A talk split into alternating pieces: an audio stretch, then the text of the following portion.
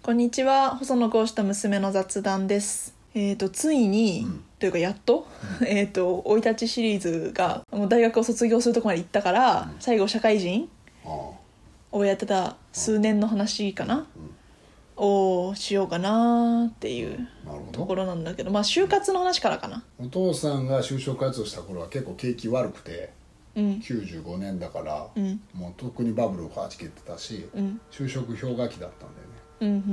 うん、でもお父さんあんまりそのなんかとにかくどっか会社入ろうとは思ってなくて、うんうんまあ、政治やりたいと思ってたから、うん政治に関わるところでなんか自分が勉強できるところに行きたいなと思っててうんそれで考えたのが官僚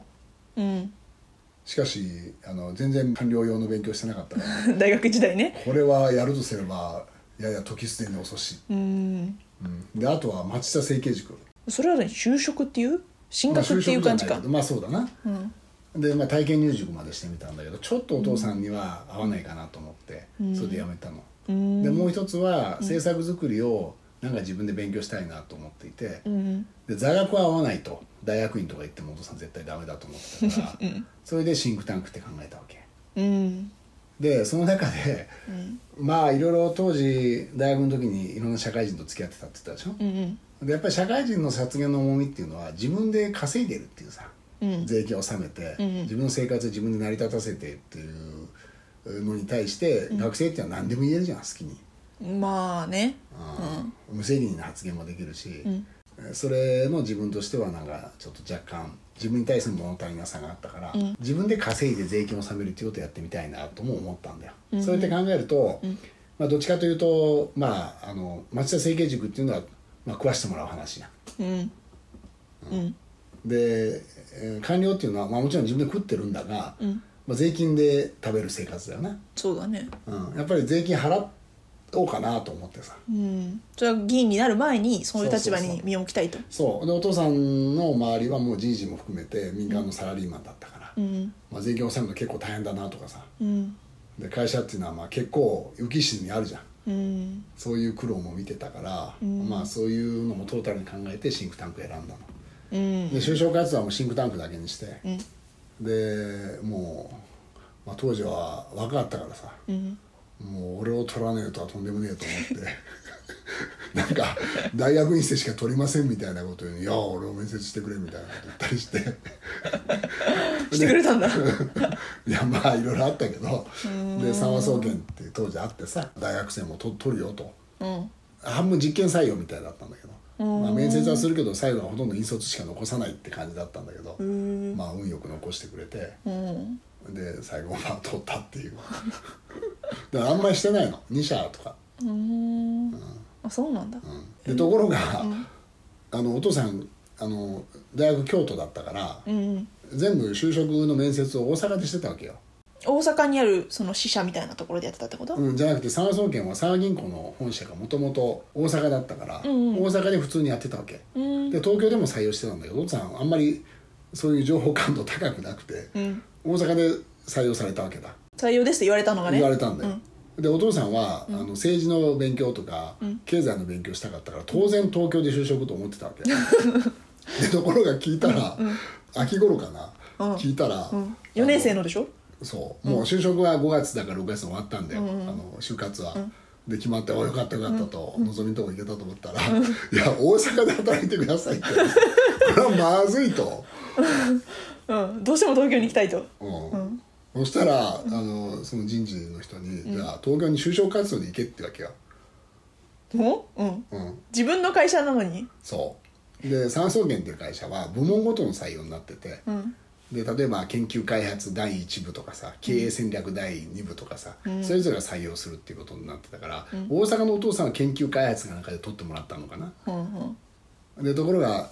東京は東京でまたそれぞれ取ってるわけじゃん部署ごとに、うんでお父さんなんか学部生で大してその、なんていうの役に立つかもわかんないのに知識もし面接もしてないからいらないわけよ、いきなり送り込まれても困るわけだ困るわけ、でもお父さんはもう東京に行くって自分で決めてたからもう東京にで雇ってくれないなら俺はもう三和総研行かないぐらいのこと言ってた わけだそしたら会社の側がどうするかって話になったらしくて、まあじゃあ、調査部で一回取ってみるかってことになったんだようんで調査部っていうのは、あの当時三和総研の会社の中には入っていたんだが、うん実は銀行の調査部を三和総研っていうふうにだけしてたの。うーん三和銀行に調査部ってあるわけ銀行の調査部って非常に重要で、うん時の景気判断とかさうんあの為替も含めて予測としたりするから、結構お勉強できる人が集まるんだようーん銀行の中でも、で銀行って当時すごいあの就職先として人気だったから、うん熾烈なその中で優秀な人たちが集まる部署があって、そこにまあ普通1年目とか行かないんだけど、んとりあえず送り込むかと普通は銀行って支店から入るね、うーん支店でそれなりにお札数えたりさ、いろいろ苦情対応して1年か2年してからいろんな部署に振り分けられるんだけど、お父さんはもう三和総研、ね、プロパーで入ってるから、銀行のもう数年経った結構俊 英の人たちだけが銀行に学そのしかも法学部で掘り込まれたわけあ経済学部でもないとそう全く分かんないやつが掘り込 まれて、うんで三和銀行の本店が大手町になったんだけど、そこで4月から働くことになったっていうのがスタートだった。一応東京に行けますってことになったわけだそれでよしと思ってだから初め大変で、んやっぱり経済指標をさ、ん読まなきゃなんないし、うーんでマクロもミクロもまあちょっと、まあ、マクロ経済学の基本書ぐらい読んでたけどなんか学生だからいい加減なもんだしさ、うーん全然自信なかったからやっぱり初めの1年2年は大変だったよ ね、だからまあ大手町だったんだけど、あの大手町って東京駅までちょっと歩くけどあ歩こうとも歩けるじゃんうんそうだだかねら東京駅からわざわざ乗って、うんなぜ中央線に乗って帰ったんだけどさ当時吉祥寺に住んでたからうんなぜ東京駅から乗ったかっていうととにかく座れるじゃん、あ東京駅初だからねそう、んで座ってその30分の間とにかく本を読むっていうだから必死だったから、もうこれで振り落とされるようじゃさなんかこう申し訳ないじゃんせっかく取ってくれたのに、まあ、せっかくねそこに入れてくれたのにっていうのがあるうん、だから2年はなんかその大学の時の4年分よりはるかに勉強して ただからありがたいと思うんだよな2年間ほぼ勉強させてくれたへえだからいろんな研修とかも行かせてくれたし、当時日経センターのいろんな研修とかあると希望すると全部行かせてくれたし、へまあ、えとにかく役に立たねえからさ、役に立つようにしようとしてくれたんだ言ったんだと思うそれでマクロ経済やったわけうんうんだから初めは消費の予測からさそうそう家計調査見たりとか、あんまピンとこないけど、だろうけど設備投資見たりとかね、そうすると機械受注見たり今度為替見てさマーケット見てで輸出輸入で貿易黒字赤字でまあそれがせあの日本のその、まあ、いろんな政策にどういう影響を及ぼすかとか、予測をやってたから面白かったよね。うんだリアルなマーケットに触れて経済の予測を丸々2年やったのかな。うんうんだから結構厳しい上司で、んもういくら分析したりとか文章書いてもさ、それはもう圧倒的にそういう人の方が知識があるから、うんまあ経験も全然経験もあるし、でまた優秀な人多かったうん銀行の中でも優秀な人たちだったから、もう全然足元にも及ばなかったので、そういう人にどう認められるかっていうさ、そういう2年間だったかな。でまた2年やって、でずっと調査旗で、経済だけ見てるつもりはなかったから、やっぱり国の政策を作る方に関与したいと思ってたから、そこでまた人事部に掛け合ったわ け俺は受託部門に行きたいと。うんで、当時あのー三和銀行の本店には調査部だけは入ってたんだけど、三和総研の、他の部署は全部新橋になったんだよ、うんうんうん大手町じゃなくてねそう、うん新橋の駅前になったの、うんそれで、えーまた就職活動を社内ですることになった行ったっけ面接しろって うんあ、まあ知ってたから社内で交流があったからあー一応ね良さげなじゃあこ部っち署をに見つけて、うんそこの部長とかあの上司の人とかに入れてくれて入てれてくれっつって何ができるというかこういう経済の分析ができるとかいろいろまあこれまで書いたレポートとかさ、まあそういうまあちょっと、まあ、軽い論文みたいなのも書き出してたから、んそういう見せのをたりして出して、うんじゃあ使ってやろうとなって3年目から新橋に勤めるようになった。うんでここは全くまた違う会社みたいな感じで、社風は実に自由で、会社に来るも来ないも自由今でいうテレワークってことまあそれに近いな、へえうん、であとは服装も自由、客と会う時はちゃんとスーツ着てこいよとでも会わない時は別にポロシャツでもよかったし、うんうんでただ、ノルマがあってうんでプロジェクトにいくつ関わってでその中でプロジェクトのうちの何パーセントに貢献してるからお前の給料はいくらっていう計算になったわおー出来高っていうけこでとだ完全出来高だったのええで使えないやつはプロジェクトに入れてもらえないからうんますますじゃあ減っていっちゃうじゃんねそうだからものすごい給料はシビアで、うんうん多い年はまあ2年やったんだけど2年ちょっとやったのかな、15本ぐらいやってたのプロジェそクトの1個がどれぐらいの重さかが分かんないからさいやでもなんとも言え1ない個例えば1000万とか1500万のプロジェクトだったりするから相当のボリュームのレポートを出さなきゃなんないわけ分析をちゃんとしてへでそれをお前はこの部分とか担当するともうずーっとそれを1年積み上げるから、へえまあ、お父さん実はあんまり長くやるつもりなかったから政治家になろうと思ってたから、うんそれでとにかく毎年勝負だと思って、うんとにかく一生懸命仕事したんだよねうんで4月からまあ夏頃までは結構暇なんだようんそういう時期なんだは役所とかが発注しないからプロジェクトとかあーを予算ができてあ、はあはで本格的に仕事が走り出すのが春は結構お互いにこういう調査ができますよとか、ん提案をしたりして、まあ、やり取りをして大体本格的に用意どうになるのは9月頃からなわけあ、ようんそうするともう年明けぐらいからむっちゃくちゃ忙しいわけ、うんうんだから3月とかはもう家にほとんど帰れないぐらい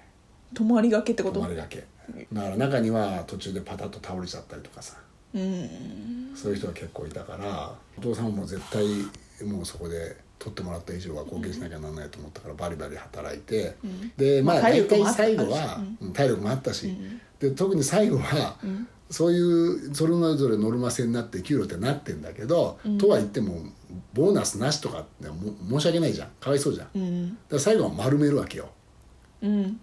お互いに360度評価で。うんうんうんこの人にもあげようというふうにしていくでわけそうするとお父さんはまああの若かったから本当は給料は低いはずなんだけど、ノルマは結構やってたから、うん年齢の割にってこまあとでねもいいやと思ってお父さんも2年とかしかいないと思ってたから、もう自分の評価もものすごく低くしていいよっつって自分でやるから、へえでまあ自分で高めの評価する人と、自分の評価を低めに見る人で全然変わるわけよ、うんで360度だから、それで割ともう人にあげて、まあ、生活はできたから、それで2年やったかな、だからなんかあのまあ最後はね選挙に出る時は、あのなかなか難しかったんだけど会社辞める時は、うんあのそうだよもっねと残れって言ってくれたし、最後申し訳ないやるって言って、まあ、送り出してくれたんだけど、まあその時に、なんていうの会社に借りを作ってなんか立つ鳥跡を濁すみたいなことでは行きたくなかったんだうね、んだから一生懸命やったかなそうか短いなりに貢献はしてから出ようと4年ぐらいかなで制作所の資格取ったから、4年経って5年目に永田町に出向してでそのまま選挙に出た、 4年しかやってないのか4年4年まあ会社にいたのは4年半だねうーんまあ本当にでもなかなか中身の声4年間乗ったよ初めの2年間経済のひたすらマクロやって大学に行ったみたいな感じ、うーんで残りの2年は受託やって、まあ、経産省とか外務省の仕事取って、まあ、海外出張行ったりな、へまあ、すごいなかなか面白い社会人だった なただまあそういう仕事してると学者になる人も多いのよえうんあそうなんだ大学院にもう一回戻ったりとか、うんで研究レポートが認められて招聘されたりとかさ、うーんそういう人って結構いたんだけどお父さん学者は無理だなと思ったんだよね性格的にも無理だし能力的にも無理だしそういう世界で生きていけるとは思わなかったからまあだからちょうど実務と学者の間らへんじゃんシンクタンクっていうとそれなんで学者側に行く人が多い中でお父さんはやっぱり実務に戻ってきたわけだ、うん戻でてやきったぱといりうかものを決めるっていうか自分は分析するんじゃなくて最終的にそれをまあ決定をする側に回りたいなってのはすごく再確認できたからそういう意味でもよかったかもね。へでその間にまあ結婚もし子供も生まれたわけだえそうか、うんそうだね私が引っ越したのが3か月とかの時だから 東京から三島にそうでお父さんがだから永田町に出向した時に生まれたんだよそうなんだそうんもう本当に想像できないんだよね会社員っていうじなんか会社員時代のお父さんがうロン毛にしてたしひげも生やしてたし、いや写真で見たことはあるんだけうど、ん、やっぱり若いけど舐められないようにっていうなんていうの年上の人にちゃんと認められるようにっていうのでまあロン毛は失敗だったと思うけど、ちょっとええと思ったよまあまあまあでもねじゃあこれで生い立ちシリーズはひとまず完結とはいいうことにしましょうかはいありがとうございました